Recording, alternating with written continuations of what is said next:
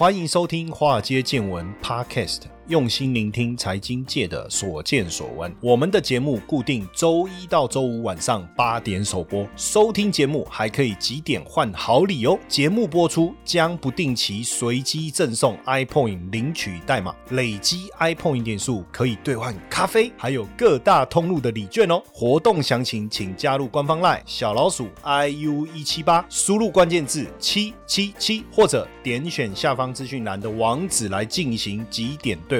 让古怪教授请您喝咖啡拿礼券吧。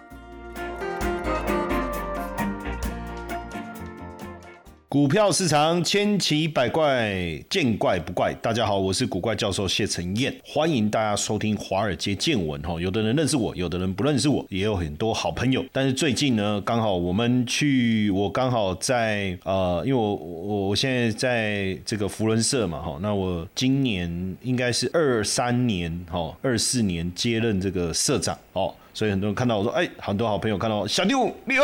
哦，刚开始还蛮开心的，后来发现其实全台湾应该有两百多个社长吧，哦，这有什么好高兴？好，不过它也是一种责任了哈。那当然有些朋友认识我，所以我们在社长训练的的时候就说：“哎，你是那个电视上我常看到那个，对不对？”哦我说：“啊，是是是，那是我没有错了哈。但是你不认识我呢，也很正常啦，因为现在大家看电视看的少。不过你一定有听我们的 podcast，对不对？哦，一定有听我们 podcast。好了，今天。来来聊一聊这个景气啦，因为台经院三月初公布一月的制造业景气灯号，哦，整体制造业的景气灯号较去年十二月又减少了一些些，哈，那灯号也是蓝灯，哦，代表衰退，哈，代表衰退，而且是二零二零年二月以来的新低。那整体来看，哈，美欧日的制造业的 PMI 还是还是相对疲弱的，哈。那台湾因为特别靠出口，所以当然国际市场的一个经济前景的状况，如果相对低迷的话，对我们的出口当然还是比较不利的。而且现阶段产业链都还在去化库存哈，所以你说出口啦、哦外销订单、生产这些哦，都是持续性的一个衰退。看，当然我们也期待二月份的数据出来，看会不会好一点哦，看会不会好一点。那虽然说我们观察电子业的部分，高效能运算啊、车用晶片这些需求还是不错，不过这个消费性电子的部分需求还是。相对疲弱哈，这个部分都还在进行库存的调整哦，进行库存的一个调整。那在后续看看解封。以后哈，中国解封以后，整体的需求会不会开始慢慢的一个增温了哈？看会不会慢慢增温。那汽车零组件的部分倒是整体看起来还算可以了哈。不过问题是，一月份新车挂牌整体整个北美哈挂牌的部分还是衰衰退的哈，还是衰退的。那所以这样整个看起来，这个一月的景气灯号亮蓝灯是可以理解哈，也其实一开始应该就可以预判。哦，那整个分数是十一分哦，十一分，那比十二月再少一分，那等于连续三颗蓝灯了哈，连续三颗蓝灯。那从去年二月以来，分数是从三十四分这样一路往下掉哈，三十一、二十八、二十七、二十四、二三、十七、十八、十二、十二、十一，就这样一路倒数这样掉下来。那景气灯号哦，因为构成的要素其实并不是单一的，应该说不是单一的项目影响它，因为它。有有海关出口值，那就是包括呃货币的总计数啦、零售啦、餐饮啊这些都有都有影响，所以主要还是受到国际整个经济成长动能走弱的一个关系哦。那外在的一个疲弱还是在的哈，还是在的。那你说灯号跟股市有什么关系？跟我们投资有什么关系哦？先理解一下哦，这个叫景气对策信号哦，又称为景气灯号，因为它有颜色嘛。看起来像红绿灯哦，红黄蓝呐这样子哈，灯每个颜色有它背后不同的一个含义。那因为每个月二十七号公布上个月，坦白说啦，你三月二十七号公布二月份的灯号，其实其实也很时间也很久了哈，时间也很久了哈，时间也很久了。那就是三月底公布二月，过一个多月了。对不对？哦，然后四四月初确认一下，对不对？像你看十二月二十七公布十一月，坦白讲都过了一段时间了。当然，那怎么去思考这件事情？哈，我们先理解一下哈，构成景气灯号有九项哈，货币总计数就 M one B。那因为 M one B 代表的是市场资金流动的活水，它会蛮直接的去影响到股市啦，哦，整体的这个投资的热络程度。第二个是股价指数哦，股价指数有编制进来，只是其中一项，不是主要的哈。那工业生产指数、非农业部门就业人数跟美国的非农就业是一样的，海关出口的情况、机械电机设备进口的情况，然后制造业销售的情况、批发零售参与营业额的情况、制造业营后期后测验点这几个加总起来，好去评估整个景气的灯号，我觉得是相当完整而且全面了哈。那我也没有什么资格说它 完不完整，对不对？但是整体来看，你从就是面面俱到了，我觉得哈。那这个灯号有五个颜色哈，最热的当然就红色，代表景气哇，好热哦，很好啊。这个时候呃，这个 M 一 B 很很数字很高啊，市场有不断源源不断的活水啊，股价哇涨啊，热络啊，大家都赚钱啊，工业生产的状况也很好，就业的状况也很好，出口哇很旺，然后又进口很多的设备，因为你你制造业你要出口，你要有设备，设备就要先进口嘛，哦，制造业进口，然后同时销售的很好，然后又出口，那批发零售也很旺，制造业的营业气候检测验点测验出来的数字也很很漂亮，那这这个整整体看起来就是一个非常景气非常好的情况，这是属于景气热络。那当然要进红灯之前，或是红灯热络要降温，都会出现黄红灯，哦，这代表景气活络的情况。那绿灯代表景气稳定，黄蓝灯代表景气低迷，那景气最差就是蓝灯了嘛。所以你在想说，其实从灯号的顺序来看，最低迷的时候应该是蓝灯，然后景气慢慢好转，脱离蓝灯进入黄蓝灯，然后接着进入到绿灯，就代表景气是稳定的，产业的状况都没有问题，然后真的景气越来越好，进入黄红灯，然后最后景气很热红灯，就会是这样的一个情形。那当然，我们也也可以特别去观察这个景气指标，有所谓的落后指标、同时指标跟领先指标。但是整体来看，这个部分我们就比较没有特别关注，我们主要还是看景气对策信号。那景气对策信号比较属于跟景气评估的同时指标了哈。整体来看，你你说能不能算是领先指标？因为景气指标当中的领先指标，它主要看外销订单，哦，看 M one B，看股价，看工业服务员工新雇佣的情况，还有地板面积、楼地板面积，就是看住宅啊、商办啊、工业仓储等等，还有一个半导体设备的部分。所以这个部分，所以如果要看的话，呃，景气对策信号的组成的项目，应该是跟这个同时指标哦比较接近哦，比较接近哦，比较接近。那当然就是说，在看这个指标的时候，我们主要思考还是景气循环的一个状况。那就整个这个景气，大家在讲这个在讲这个灯号的时候呢，当然就会讨论到景气灯号投资法。这个其实我之前在去，应该是在第二颗灯号哦，第三颗灯号还没公布，还是第一颗灯号出来，我有点忘记那个时间点。就我去录华视的超前部署嘛，哈，燕丽姐的节目，那我就讲到红灯停。哦，绿灯行，蓝灯冲冲冲嘛，什么意思呢？就是说，在在绿色灯号的环境之下，我们都可以正常的操作，没有问题。哦，你这个时候你可以去选股，因为我刚才讲到嘛，景气谷底的时候是蓝灯。景气的顶很很活络的时候是红灯，那当然，如果就一个股票操作者而言，在股市谷底的时候，我开始逢低布局，大量的买进，这个是一个非常好的好的这个过程。那我怎么去判断这这个是股市的谷底，对不对？那你说从形态啊，从指标来看，当然是一个方式。但是如果我要更精确的，或是更明确的，那一定是要跟基本面搭上关系。那景气灯号就是帮你衡量、综合的评估现在景。气的状况，所以景气灯号在蓝灯，确实是整个景气的谷底，那也是股市相对应谷底的地方。那当景气灯号是红灯，代表什么都热啊，什么都热，就是景气非常好，非常好。但是你要去想，物极必反，嚣张没有落魄的的酒啊。对不对？小白不落配的股了，所以景气灯号进入红灯的时候，其实也在告诉你卖个小白啊，来我的讲，对不对？哦，这个时候呢，你就要小心股市的一个反转。所以从灯号的角度来看，它比较不不是属于一种短期投资的思维，它比较属于你呼应着这个景气循环所做的波段一个中长期的一个操作的一个模式。所以在景气灯号操作法当中，可能你要操作个股就不是那么重要了哦，因为毕竟不管什么时候都有这个好股票、好学校，有坏学生，坏学校有好学生，所以只是说到了好学校找到好学生的几率比较高，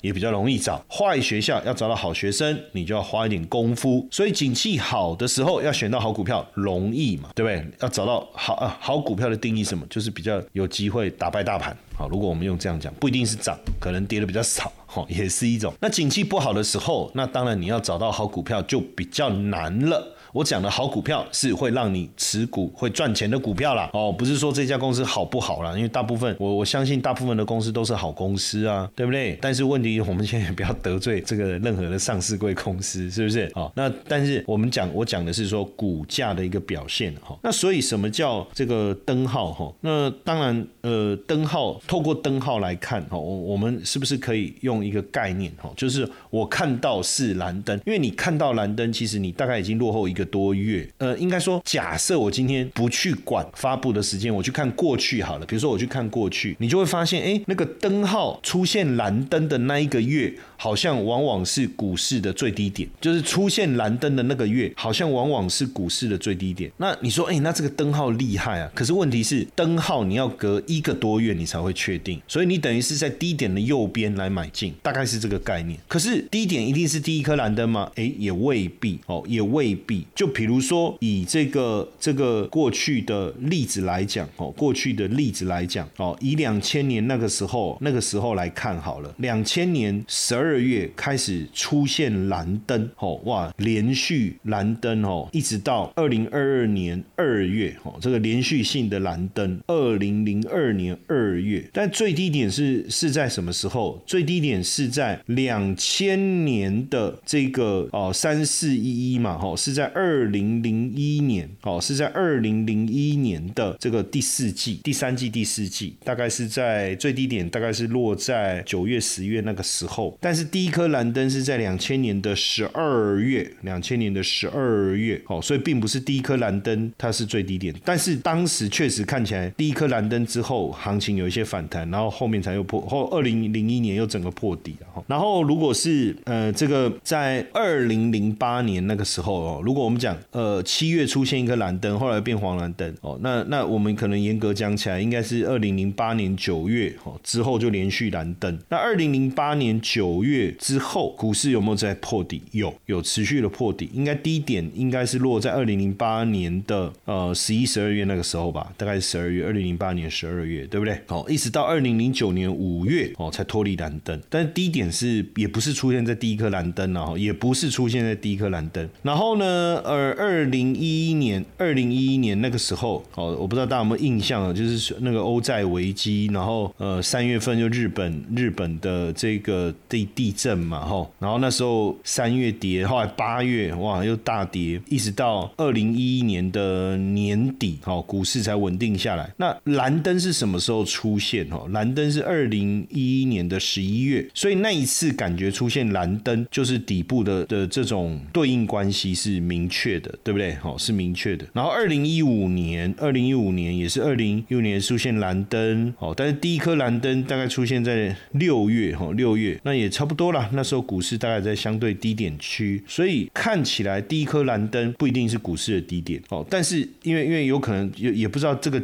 蓝灯的状况要拖多久？但是你去想一下哦，当你看到第一颗蓝灯的时候，股市已经是走了一个多月了，就是至少两个月吧。我觉得蓝灯那一个月跟次一个月，所以大概两个月。所以代表就是说，当你看到这个蓝灯的资料的时候，股市已经距离那个蓝灯的那个月份哦，如果我们讲从它进入蓝灯的那个月份开始看的话，大概已经走了两个月了。所以为什么我说一哥蓝灯以后，你可以开始来做布局？但这个时候你要知道，整个大环境是不好的，对不对？所以你要选选优秀、股价相对会涨的股票，你要花多一点心思。但是假设我今天我是要做。ETF 的投资，那比如说零零五六啊，哈零零五零啊这一类的以全指股为主的这些 ETF 的话，坦白说，蓝灯确实就是一个相对非常好切入的一个时间点。当然，它不会马上看到蓝灯，我们不是告诉你说这个蓝灯看到了，哈，那就代表是低点，而是可能就是一个相对的一个底部区，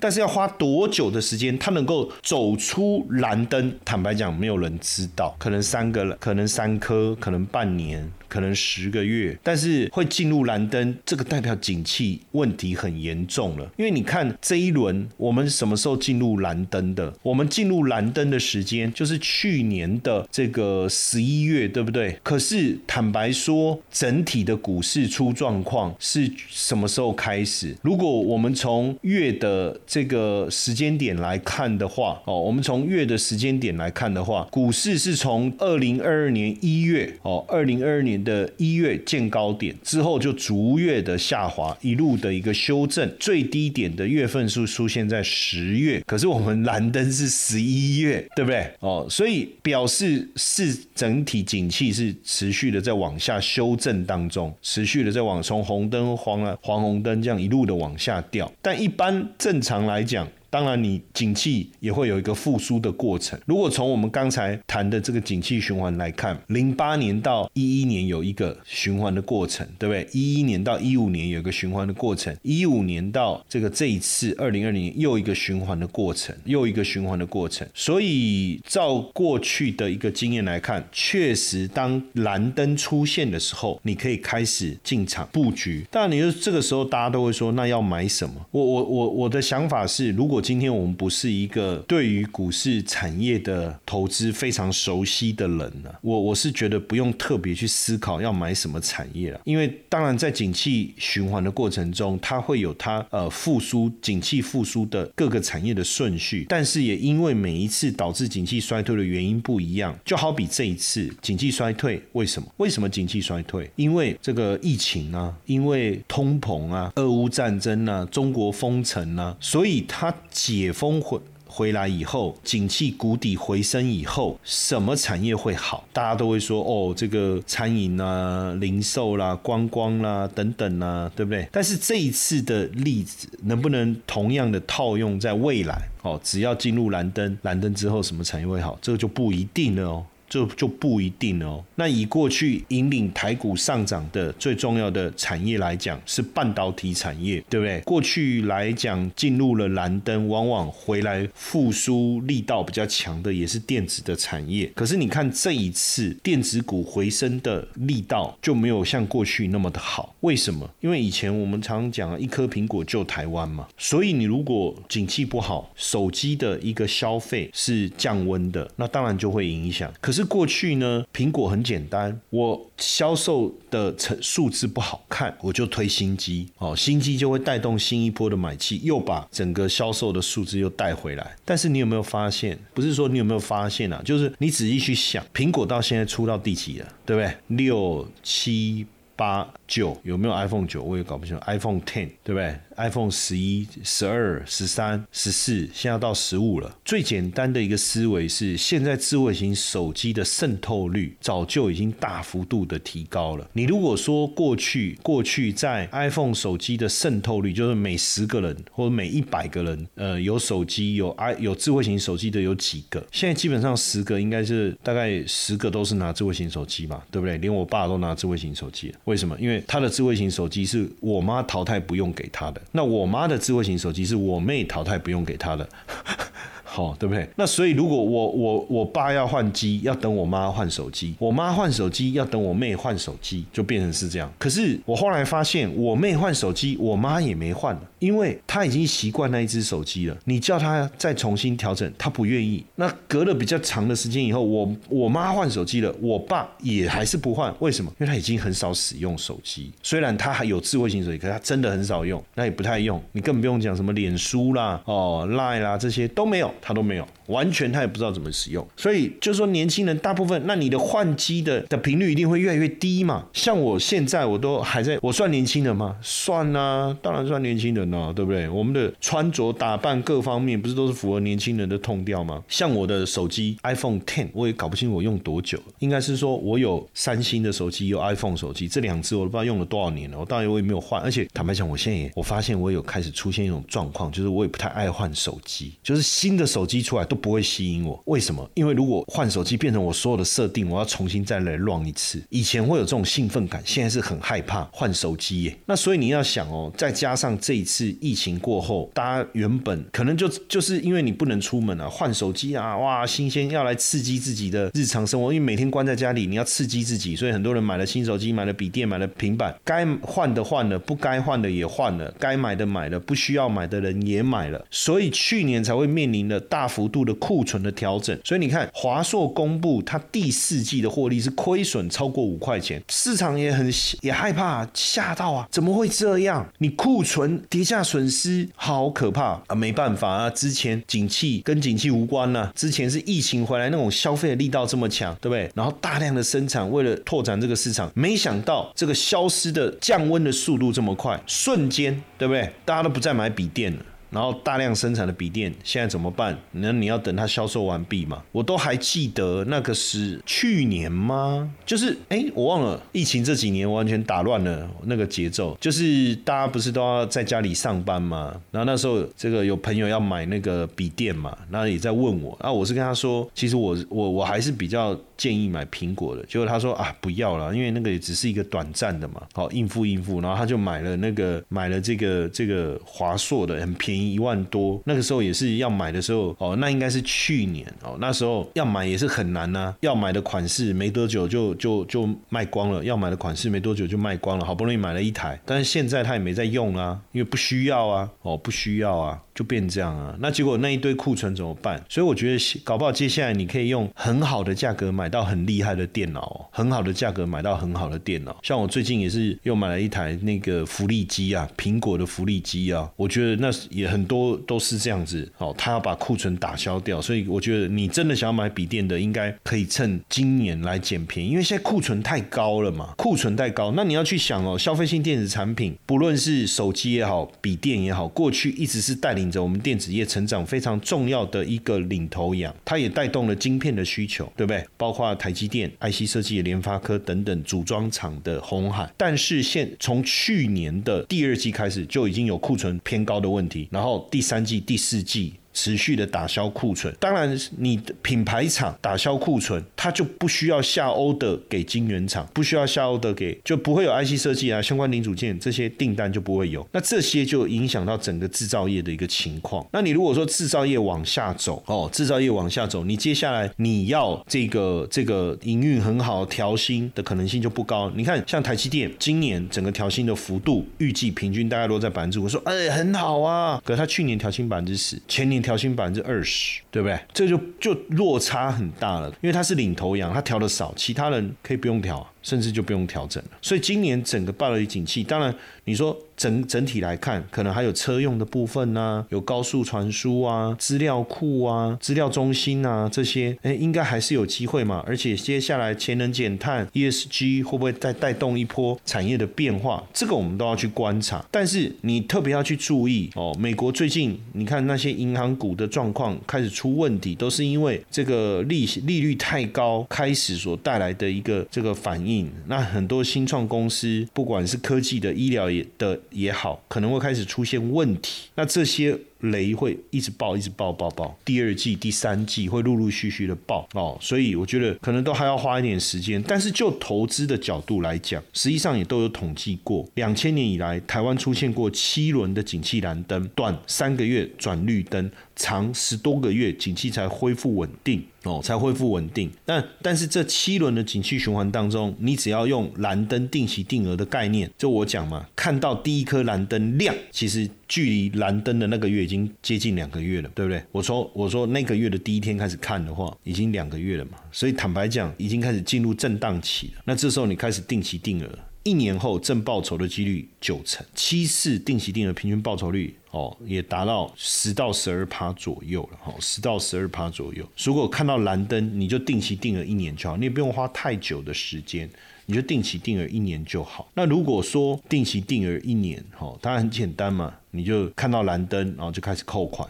哦，那定期定额哦，那一年下来哦，整体的状况哎，其实呃都还不错哈，都还不错。那如果说这个你定期定额三年，那整体的呃绩效的报酬哦，可能更好了哈。就是说这个只要看到蓝灯，你就定期定额哈，然后扣三年哦，那整体的报酬率呢，不管是你投资像以台湾五十为主啦哈，或是以电子为主的 ETF 哦，报酬率大概都在两成。那如当然你你针对一些这个市场冲劲力道更强的一些中小型股的话，可能报酬率会更好。那定期定额当然也是分散一个风险啦，所以我我觉得在这种不确定定感当中，其实定期定额确实是最好的一个方式哦。所以蓝灯开始布局，红灯你要开始减码这样的论点哦，在这个时候刚好可以来验证哦，大家也可以好好的来参考参考，琢磨琢磨哦。